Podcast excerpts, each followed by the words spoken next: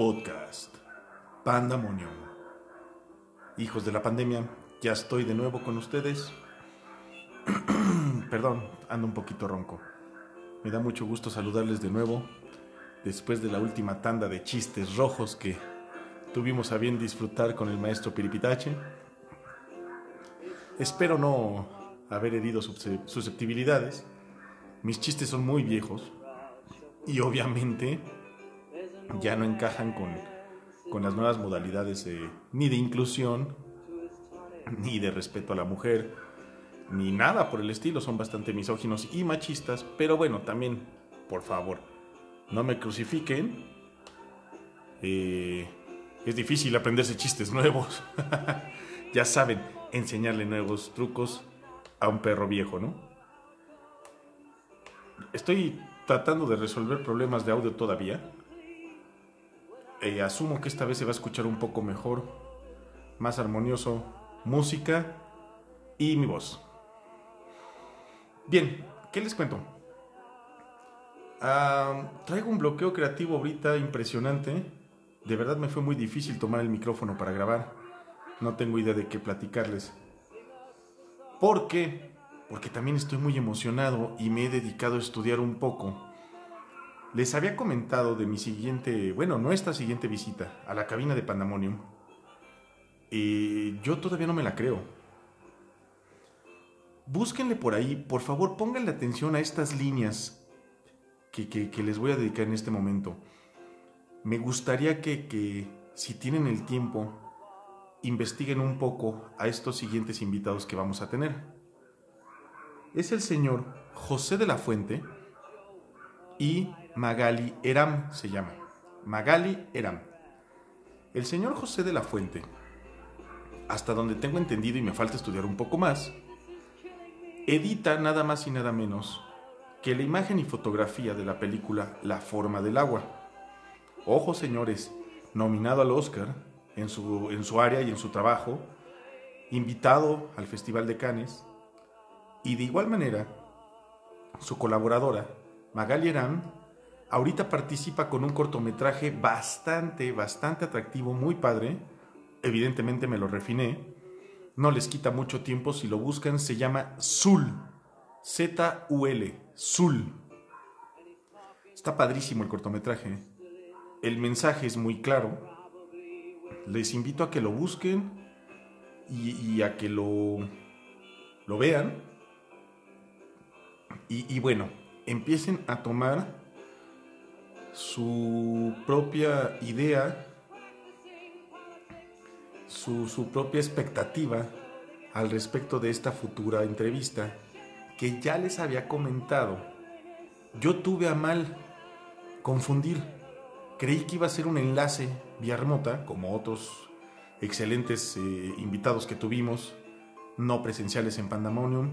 Pues yo me siento honrado con saber que visitan presencialmente la cabina de Pandemonium estas dos personalidades del mundo del cine, del mundo del arte. Y precisamente esto es lo que ellos quieren plasmar y proyectar con lo que hacen, el arte a través del cine. Entonces, pues yo estoy así como, no me la creo. E, esto es... Vaya, es que ni siquiera tengo que buscarle comparativas porque son, son personalidades muy grandes del cine que van a visitar Pandemonium. Aquí los vamos a tener presenciales, vamos a tener la oportunidad de platicar con ellos previo a la entrevista, durante la entrevista y después de la entrevista, obviamente, convivir un poquito con ellos, si lo permiten tomarnos fotos, tal vez que nos autografíen algo de Pandemonium, qué sé yo. Pero, pero de verdad esto me ha tenido un poco absorto. y siento como que no me alcanza el tiempo de estudiar al respecto de ellos pero vaya, lo voy a hacer y con mucho gusto porque aparte pues estoy muy agradecido con, la oportunidad que le brindan a Pandemonium de, de, dejarnos entrevistarles al señor Gabo Figueroa y a mí y de recibirles con los brazos abiertos próximamente aquí en Pandemonium. Dejemos de lado esto. De momento, no se olviden, el cortometraje se llama Zul, José de la Fuente, Magali. Y tampoco pensarán que los voy a abandonar de esta manera. no voy a hacer nada más un comercial de Pandemonium y no, no, no, no. Tenemos un compromiso, señores. Fíjense que me, tomó un poco decidirme a contarles esto. Eh, dentro de mis experiencias de vida, eso sí les voy a aclarar. Yo jamás he caído en el torito. Jamás me detuvo un alcoholímetro. Y, pues no, no, no estoy muy seguro de cómo es la experiencia desde adentro, pero sí sé cómo es desde afuera. Hace... Disculpen, estoy resolviendo los problemas de audio, por lo que la selección de música se la tuve que dejar random a un dispositivo reproductor. No, no me permite, no tiene un display, no me permite ver qué canción es la que sigue, así que ahorita nos refinamos Piano Man, ya es Velanova lo que sigue, y pues ni modo, así vamos a estar. Si ustedes supieran que cuando prendí la bocina, esta, estos gemidos de WhatsApp que se hicieron tan famosos un tiempo y de los que yo abusé mucho, fueron lo primero que se reprodujeron, pero bueno, y a todo volumen. Eh, esta experiencia que les voy a contar, lo chusco radica en los nombres de los participantes que en esta ocasión voy a tener que, develar el de uno de mis amigos, pero no creo que le moleste porque el ojete ya no me oye. Desde el día uno, creo. Eh... Hace mucho ya les había contado. Mi casa era la casa de las fiestas, ¿no? Y... Ay, ¿qué les parece que antes de esta anécdota les voy a contar un preámbulo en esta misma casa de las fiestas? No es, no es muy gracioso esto, pero es como la introducción a este mundo del torito.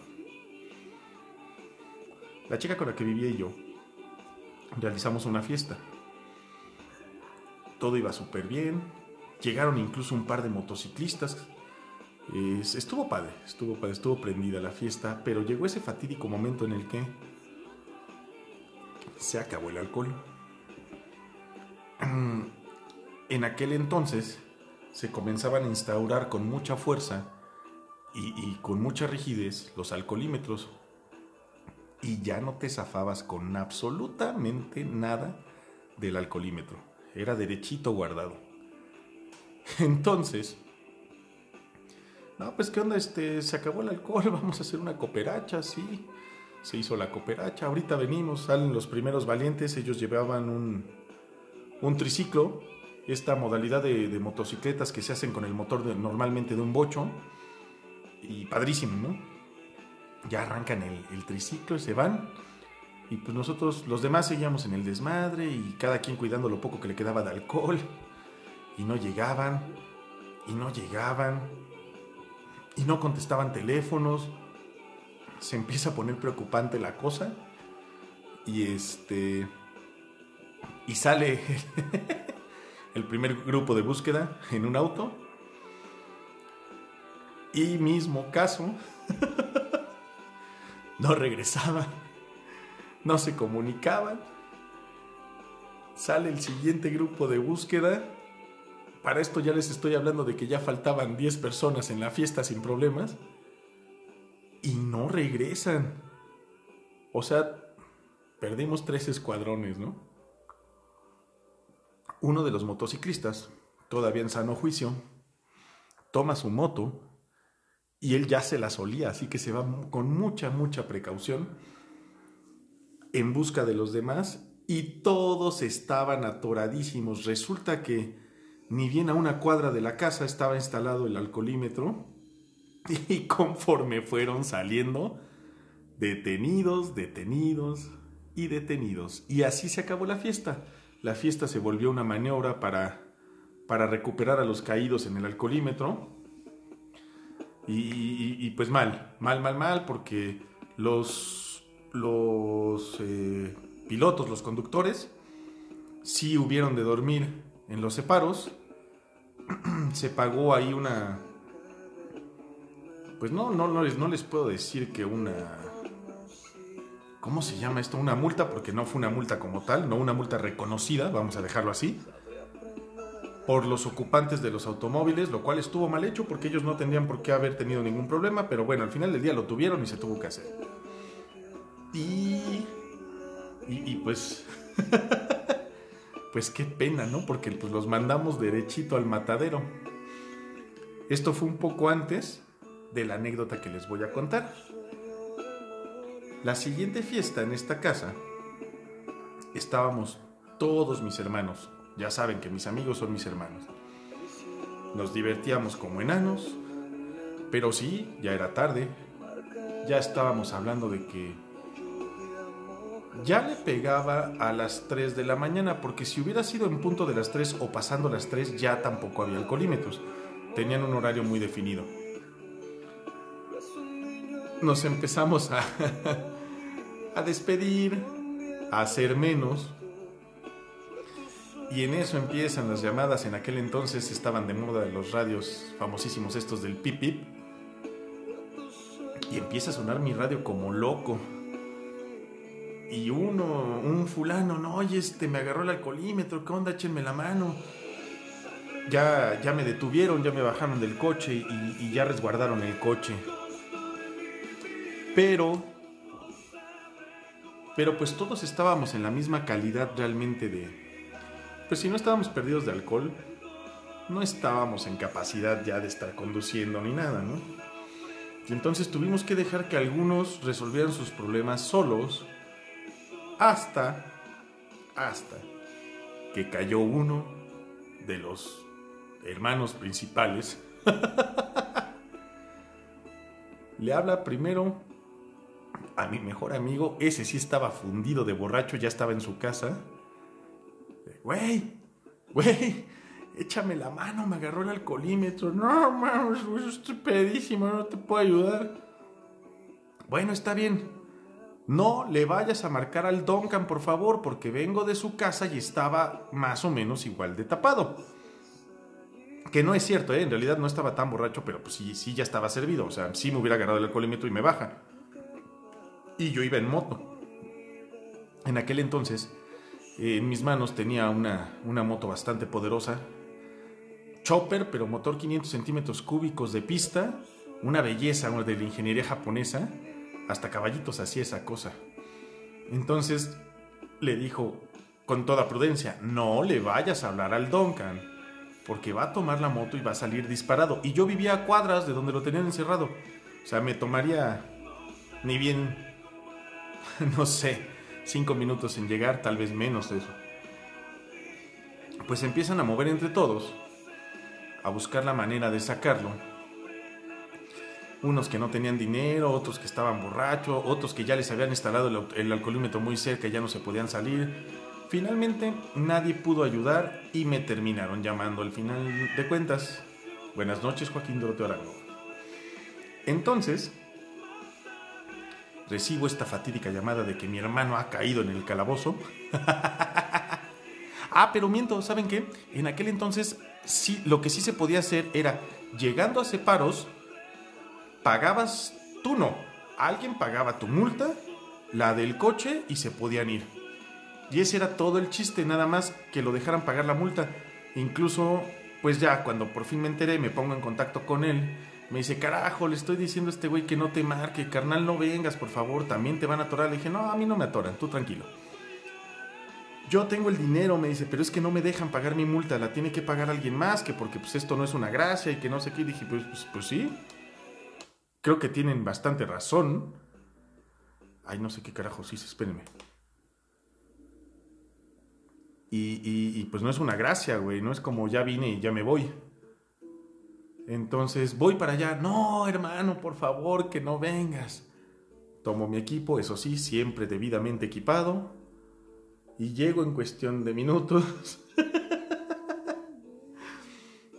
Dice mi hermano, no, carajo, ya nada más escuché la moto llegar. Ya llegó este güey, a ver si no lo detienen. Señores, no pudo haber sido más chusco esto. Me resulta importante develar el nombre de mi hermano, porque no es un nombre común. Resulta que mi hermano, mi hermano se llama, este, se llama híjole, hermano, perdóname, espero no te vayas a molestar si escuchas esto, pero pues se llama Hugo Chávez, ¿saben? Como el ex presidente de Venezuela, si no mal recuerdo. Eh, y llego con la señorita oficial que atendía eh, la, recepción. Y, y me entrevisto con ella, le digo, vengo a recoger un amigo, no estoy seguro de si dio su nombre, porque aparte de todo somos bien mamones, así se las gastan y se cambiaban el nombre y cosas así. Primero que nada, llego preguntando por, por Kalel de Krypton. Porque dije, es capaz este imbécil que ese nombre dio. Lo conozco. Y me dice, joven, si no toman esto con seriedad, me temo que aquí van a amanecer sus detenidos. Dije, discúlpeme señorita, no es mi afán burlarme de usted, pero yo conozco a mi gente. Nada más chéquele si de casualidad está ese nombre ahí. Sí, yo lo checo. Revisa la libreta y me dice, bueno, pues ¿qué le cuento que Superman no está aquí? dije, ah, es usted culta en el mundo del cómic, muy bien. dije, no se moleste, tenía que intentarlo primero así porque lo conozco. Le dije, ahora le voy a suplicar, por favor no se moleste. Vengo buscando al señor Hugo Chávez Y me dice, ¿es en serio, joven, que vamos a seguir con esto? Le dije, por mi vida, que si usted revisa su identificación, así se llama. Me dijo, si no está y cuando lo encontremos no es ese su nombre, yo le juro por mi madre que no lo dejo salir. Le dije, es un trato, me parece muy justo. Revisan la libreta de admisión y pues sí, nada más y nada menos que detenido el presidente de Venezuela, Hugo Chávez. Me dice, perdóneme joven, es que de verdad le dije, ni quien me crea que se llame así, yo lo entiendo. Pero aquí no acaba lo gracioso de esto. Agarra la, la señorita de recepción y vocea al detenido Hugo Chávez cuando llega una chica histérica, porque acababan de meter a su novio también por el alcoholímetro, y llega y dice, señorita, sí, dígame, estoy buscando a Jorge Campos. y me volteé a ver, viene con usted, le digo, no, no tengo idea de quién es ella. Le dije, pero oiga, qué barbaridad, pura personalidad tienen metida en el día de hoy en los separos. Se voltea la señorita y le dice a esta chica, ¿tiene usted idea de quién es Jorge Campos? Le dice, sí, mi novio. Entonces yo queriendo mediar un poco las cosas, me dirijo a ella y le digo, te voy a hacer una recomendación. Tu novio se llama en verdad Jorge Campos, no hay problema. Pero si dieron un seudónimo, mejor ya di cómo se llama. Créeme que les va a convenir a ambos. No, dice, yo ni siquiera sé quién es Jorge Campos. Era considerablemente más chica que yo. Yo no sé quién es Jorge Campos. Jorge Campos es mi novio. Y vengo por él porque fue detenido en el alcoholímetro. Agarra el radio, la señorita.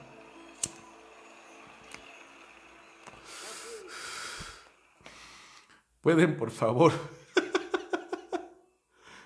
localizarme al señor Jorge Campos? aguanto la risa por lo siguiente. Le contesta el guardia en separos, no mames, ya deja de estar jugando fulana de tal.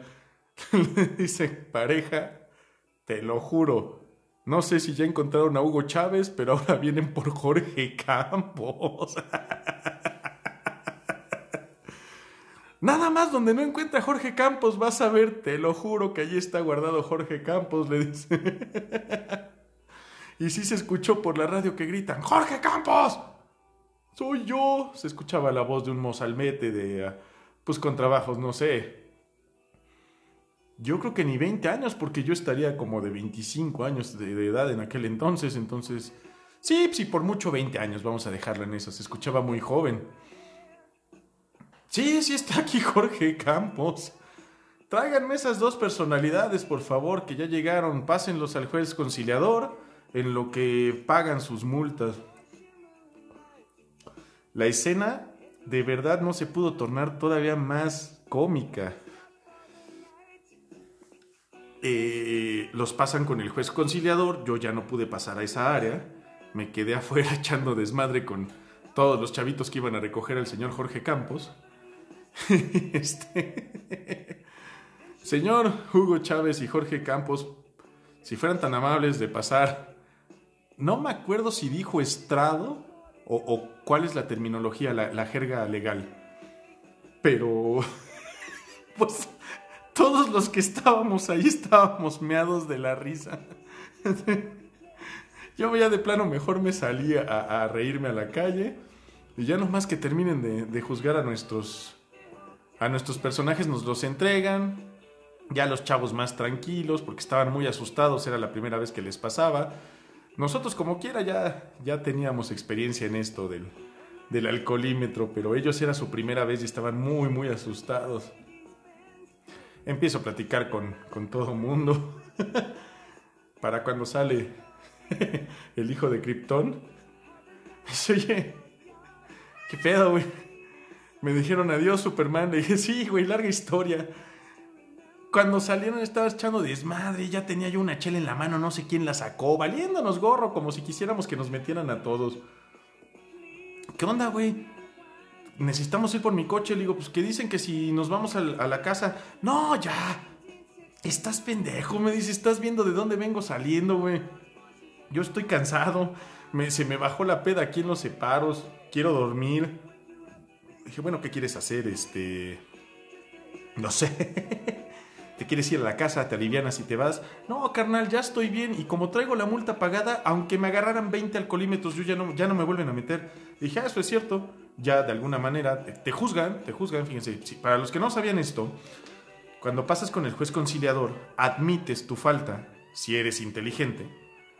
Al admitir tu, tu falta, tu hazme el favor, tengo sed.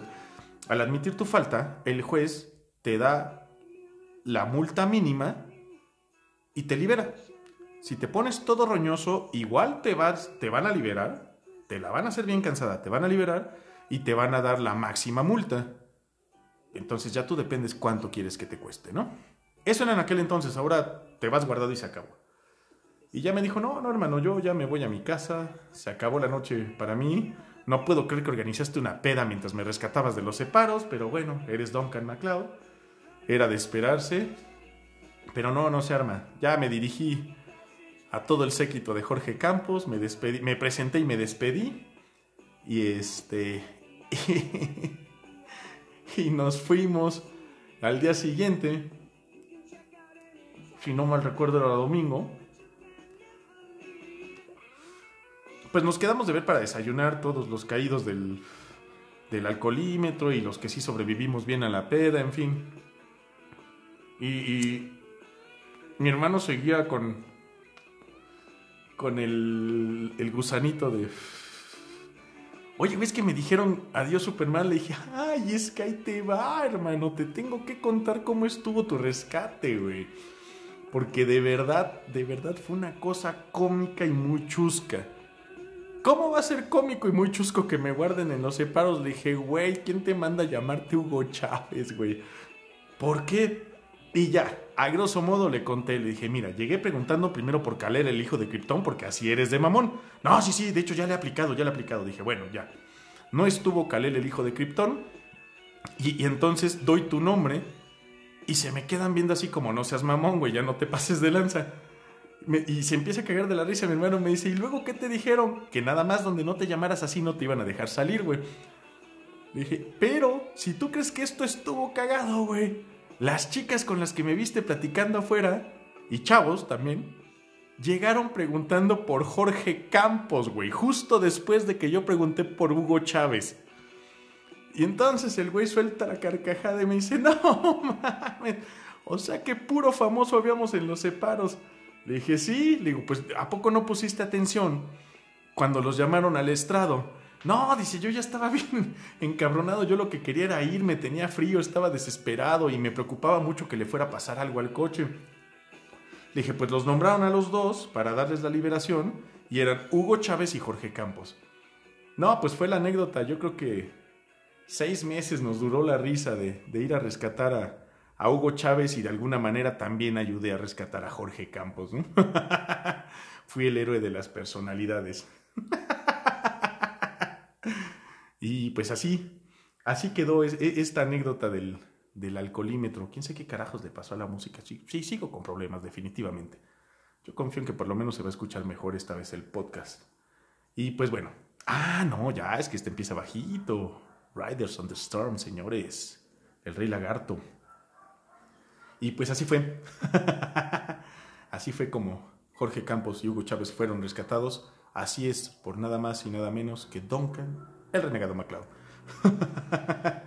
ya no les voy a extender más el podcast. Saben que no me gusta meter eh, como material de relleno esto esto tiene que fluir natural. Siempre voy a querer que sea así natural. Si son cinco minutos de risas eh, legítimas, que sean cinco minutos. Y si son una hora, casi como con el buen señor Piripitache, ay, por Dios, gato, que sean una hora, pero que sean reales.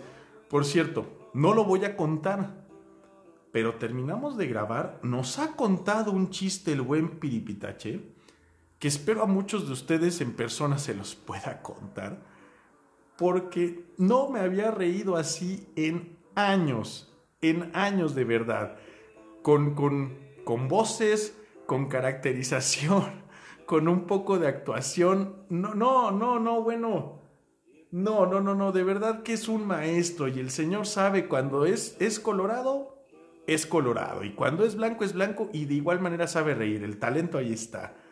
Entonces, bueno, no me queda más que despedirme Recordarles que tenemos atención psicológica en línea. No tenemos, solo el anuncio, ¿ok? No vayan a querer al rato usarme de, de, de confesionario porque yo soy un ojete y todo lo que digan será usado en su contra.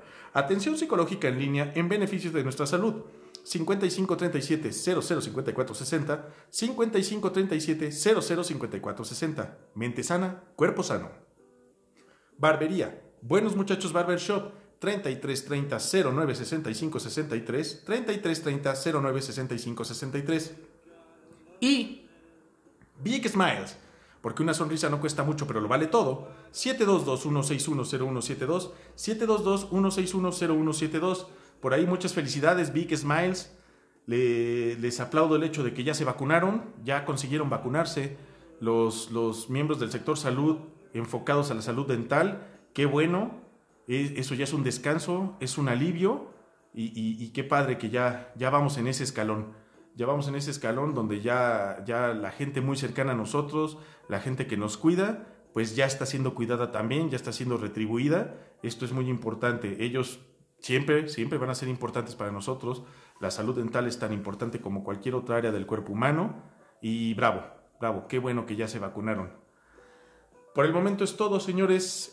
No se les olvide, Próxima transmisión, José de la Fuente, Magali, ¿era? Se despide de ustedes Duncan, el renegado MacLeod. Hasta la próxima.